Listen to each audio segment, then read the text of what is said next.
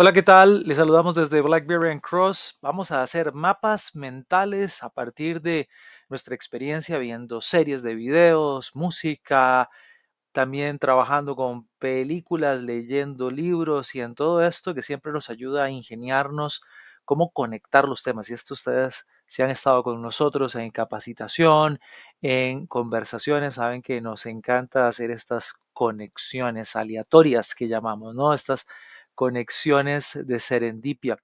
Hace algunos días estábamos trabajando con eh, una serie de temas de contenido y generalmente también vale la pena cuando uno explora contenido también ver eh, series de televisión que llamábamos, ¿no? Series de contenido, estas que se proyectan ahora por streaming y nos dotamos siempre de mucho, mucho material.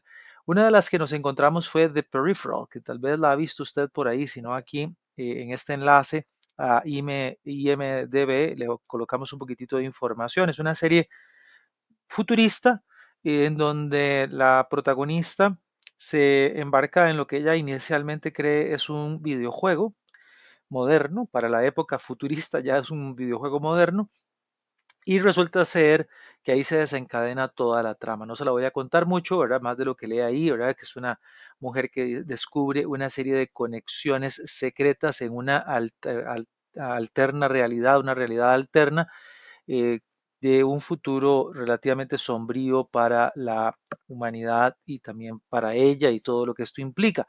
Pero dentro de nuestro tema de conexiones aleatorias, ¿verdad? Que es como llamamos a estas series, estas conexiones aleatorias nos llevan a preguntarnos cómo se relaciona la periferia, la serie, sobre todo con temáticas que tienen que ver con el trabajo. Los primeros capítulos que, que yo personalmente observé, la periferia me lleva a pensar sobre el trabajo, sobre el trabajo futuro y sobre el trabajo pasado. ¿Por qué? Porque una de las cosas interesantes es que el trabajo de uno de los personajes en la periferia es eh, jugador de videojuegos, y llamemos subcontratado, eh, por destajo. Es decir, los videojuegos, la, la realidad alternativa y las ventajas, el mundo monetario que se mueve alrededor de los videojuegos para, en la serie ha llegado a evolucionar tanto que eh, un trabajo podría ser trabajar jugando para otras personas. Es decir, uno maneja el personaje de estas otras personas y se convierte en su empleado, por así decirlo, ¿no? manejando el juego y haciéndole ganar a la persona o ganando misiones específicas. Esto podría estar sucediendo ya en el 2022.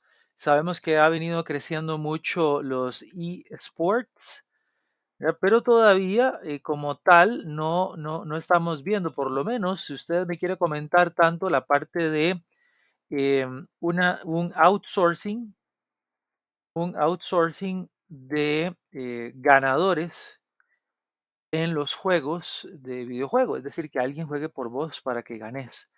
Em, un asunto interesante. ¿Por qué es interesante? Bueno, porque también los trabajos han cambiado. Es decir, antes, hace algún tiempo no teníamos, si hablamos del futuro, vamos a poner esto acá como si fuera futuro, ¿verdad? Esto es lo que plantea la periferia, pero también si nos vamos al pasado, en el pasado no, no necesariamente teníamos lo que llamamos ahora un community manager porque no existían las redes sociales.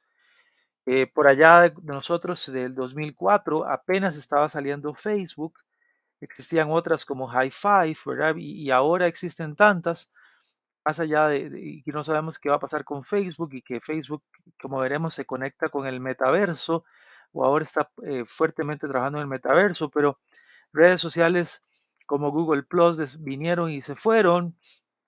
LinkedIn eh, logra hacer para Microsoft ahora su su red social y para todo esto se ocupan administradores de contenido, que era un puesto que en el pasado no existía, que es parte de nuestro futuro, no es parte de nuestra actualidad, probablemente en el futuro eh, tal vez no sea eso, sino un administrador de cuentas de videojuego para los que son jugadores profesionales, jugadoras profesionales, no lo sé.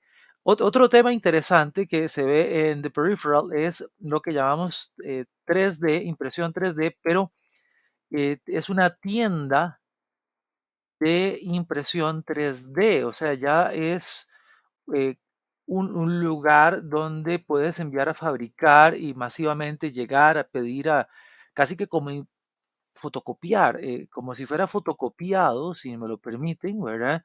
Si ven la serie se van a dar cuenta de que existe este local que parece como si fuera uno a sacar una copia, pero puedes imprimir cosas 3D de todo tipo, armas, eh, accesorios para la casa, línea blanca, lo que fuera, y que en la actualidad todavía no vamos a un mall y entramos a una tienda que tenga decenas de impresoras 3D que cada vez se hacen más baratas y que sabemos que es parte de nuestro presente, porque en el pasado no hablábamos de impresión 3D, en la actualidad ya tenemos chicos, niñas, muchachas, muchachos en la, en la secundaria, en la, en la academia en América Latina y obviamente los países más desarrollados aprendiendo sobre impresión 3D. ¿Cuándo llegará el que usted sea empleado? Casi que se vuelva esto un commodity a, a nivel de, sin ofender, operar una máquina fotocopiadora sea el equivalente en el futuro a operar una máquina de impresión 3D, algo tan cotidiano, sencillo, que cualquiera técnicamente, quizás no cualquiera, pero cualquiera con capacitación puede hacerlo. El, cambio del trabajo. El cambio del trabajo es uno de los primeros temas que se nos viene y que vinculamos al, al ver de peripheral. Y esto vinculado con todo lo que hemos hablado ahora. ¿No ha trabajado usted en impresión 3D, no es bueno jugando videojuegos, no es community manager. Bueno, eh, probablemente su trabajo se mueva en otras áreas, pero estamos hablando de, de, estos cambios que han venido dándose y que sin duda se, seguirán dando si la tecnología lo permite y sí, sin duda alguna, pues si el cambio climático o las condiciones geopolíticas no acaban con la humanidad primero. Pero, eh, comentario al margen. ¿eh? Ahora, aquí eh, aparte de, esto, ¿no? De, la periferia eh, trayéndonos a la memoria o a la actividad mental los cambios de, trabajo, eh, en un tema relativamente asociado, obviamente sale la innegable conexión que tiene esta serie con un tema que nosotros hemos explorado y que seguimos explorando, que es la realidad aumentada, el, mixed reality que llamamos, ¿verdad? Realidad mezclada y eh, el metaverso, que, todavía yo no creo que tengamos un acuerdo acerca de cómo se ve el metaverso, pero que conectándolo con The Peripheral, nos surgen temas acerca de, bueno, cómo estamos usando actualmente la realidad aumentada o el AR, ¿verdad? La realidad aumentada, más allá de, del uso incipiente que ya tenemos o real de los códigos QR que pueden darse realidad aumentada. Nosotros aquí tenemos un producto que se llama The VPR, de VPR.com, que ah, en cierta forma trabaja con códigos QR que te conectan con bases de datos que pueden hacer posible aumentar la realidad en cierta forma, no tal vez una realidad aumentada visualmente, pero sí aumentada en datos. Entonces a nosotros todo lo que es realidad aumentada se nos conecta un poco con TheVPR.com, es un producto que usted puede encontrar en nuestro sitio web www blackberrycross.com, que tengo que asociarlo porque obviamente es parte de lo que em, entendemos y conectamos. Mucho de lo que oímos a, Satya Nadella, ¿verdad? En la parte de, del mixed reality, eh, con lo que se está haciendo con, con em, los Google Lens, ¿verdad? Y, y, toda esta tecnología de, de, visión, que también ahí entra, eh, obviamente, pues Microsoft, eh, con sus eh, HoloLens, em, los Google con los Google Lens, ¿verdad? Como tal, como le decía, pero mucho, lo, mencionaba yo a porque es uno que hemos oído más con la parte de realidad mezclada. No sé yo si Facebook realmente lo está viendo como realidad mezclada o, más bien Facebook está tirándose a la parte de crear este metaverso, que en The Peripheral, el metaverso, nos lleva también a pensar en la parte de la conexión de androides eh, operados eh, de forma remota em, por humanos, ¿verdad? Que permitan hacer ciertas labores y creando, lo, creo, que, creo que en The Peripheral utilizan un término que es una, algo así como, una, como un túnel, un túnel cuántico, que, de cierta forma no creo que se vaya a dar con la parte de los androides, pero que es la posibilidad de que un mismo ente, o sea, un humano, por medio de realidad aumentada y la presencia en el metaverso, pueda existir en dos planos al mismo tiempo, mm, sin entrar mucho en esa parte de eh, física cuántica, pero por ahí entraría. Y bueno, y a todo esto lo que vamos es que, de nuevo, ¿verdad? Si, si, si estamos trabajando toda esta situación, pues le surgen a uno acá la parte de, quisiera, voy a ver si le puedo agregar acá algunos iconos, ¿verdad? Porque voy a, a tratar de, poner algunas figuritas aquí. Eh, o sea, yo tengo que ponerle por lo menos una parte de, de una carita feliz a, pensar en el hecho de que todo esto lo que abre es más posibilidades de trabajo, más allá de limitarnos en, en pensar de que las máquinas eh, tipo Skynet se van a levantar y nos van a dejar sin empleo. Pero, pero no deja de ser también de Peripheral una parte interesante que nos trae el tema de la población y de lo que podamos uh, estar enfrentando en la parte de, eh, de cambio climático, eh, que de paso la sobrepoblación ¿verdad? que podríamos estar viviendo ahora podría llevarnos a la probablemente extinción eh, de, la, de la humanidad porque no podríamos sostener este ritmo de crecimiento, el nivel de contaminación, los recursos, las guerras, la, la, inmigración. Todo esto es parte de lo que uno puede derivar un poquito de peripheral y que también son temas que más allá de esto se asocian con otros, ¿verdad? O sea, probablemente trabajo en el metaverso habrá siempre y cuando exista planeta y también deberíamos estar pensando en cuáles trabajos tenemos ahora para poder disminuir los problemas que se vayan originando en cambio climático y sobrepoblación. Eh, pues, sin duda alguna lleva la necesidad de trabajar en temas STEM, de poder crear ciencia, tecnología, ingeniería y mecanismos de ciencia que asociados a la matemática, estadística y otros más que puedan ayudarnos a encontrar soluciones, ¿verdad? Que esto sería solución de problemas, eh, como los problemas de la población que, que, se van derivando de todo esto. Eh, uno de los problemas de más importantes que probablemente vamos a ver ahí y que aparece muy interesante es el problema de salud. Uno de los personajes eh, está enfermo, la, la, el acceso a las medicinas no, no pareciera ser sencillo en la serie esta de Peripheral y no lo es actualmente para muchas personas en el mundo, sigue siendo un problema. El costo de, las, el costo de, de los medicamentos. Pero cuando hablamos del costo de los medicamentos, yo no dejo de pensar en Mark Cuban. Ok, ¿cómo estuvo ese asunto? Vamos a ver.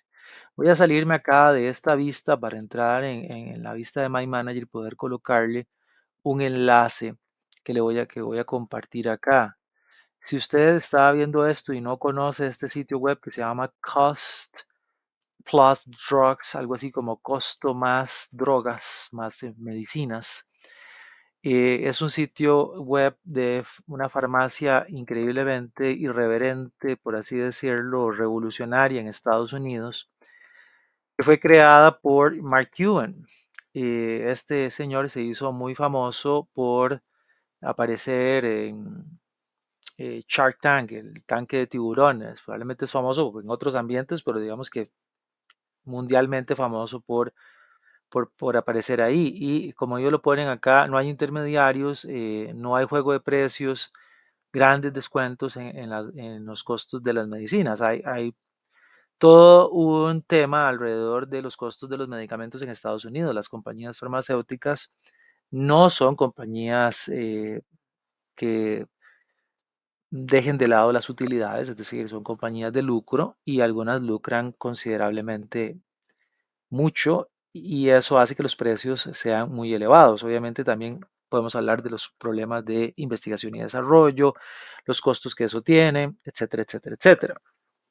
Pero eh, que, bueno, que acá eh, podríamos poner el debate de la insulina, que últimamente se ha venido dando entre eh, el gobierno de los Estados Unidos y algunas compañías farmacéuticas, porque la insulina, ¿verdad? La patente, los fabricantes que quienes descubrieron la, insulina la vendieron en su momento por un dólar para ayudarle a la humanidad y ahora comprar insulina en Estados Unidos es carísimo. Eh, eso quiere decir que ahí no hubo investigación y desarrollo, las farmacéuticas están enriqueciéndose, pero también podríamos traer acá, obviamente, que hay para otras drogas, las farmacéuticas tienen que desarrollar investigación y desarrollo, como llamamos Research and Development, y eso genera un montón de costos. Pero Mark Cuban, vuelvo acá con Mark Cuban. Se relaciona muchísimo con este tema porque él viene y plantea que eh, si bien es cierto, todos esos costos de investigación están por ahí, todo lo demás, ya hay medicamentos genéricos y que hay cierto tipo de fabricantes que realmente la, no son los que encarecen la droga, sino que son los intermediarios en el mercado de la distribución de drogas, eh, que algunas de esos intermediarios pertenecen a las compañías farmacéuticas. Es un problema súper interesante, no espero resumírselo todo por acá, pero estamos hablando entonces de una cadena de suministro, quizás pongamos acá, ¿verdad? Cuando hablamos de esto de cadena de suministro, que genera aumentos en los precios finales a los fabricantes y que,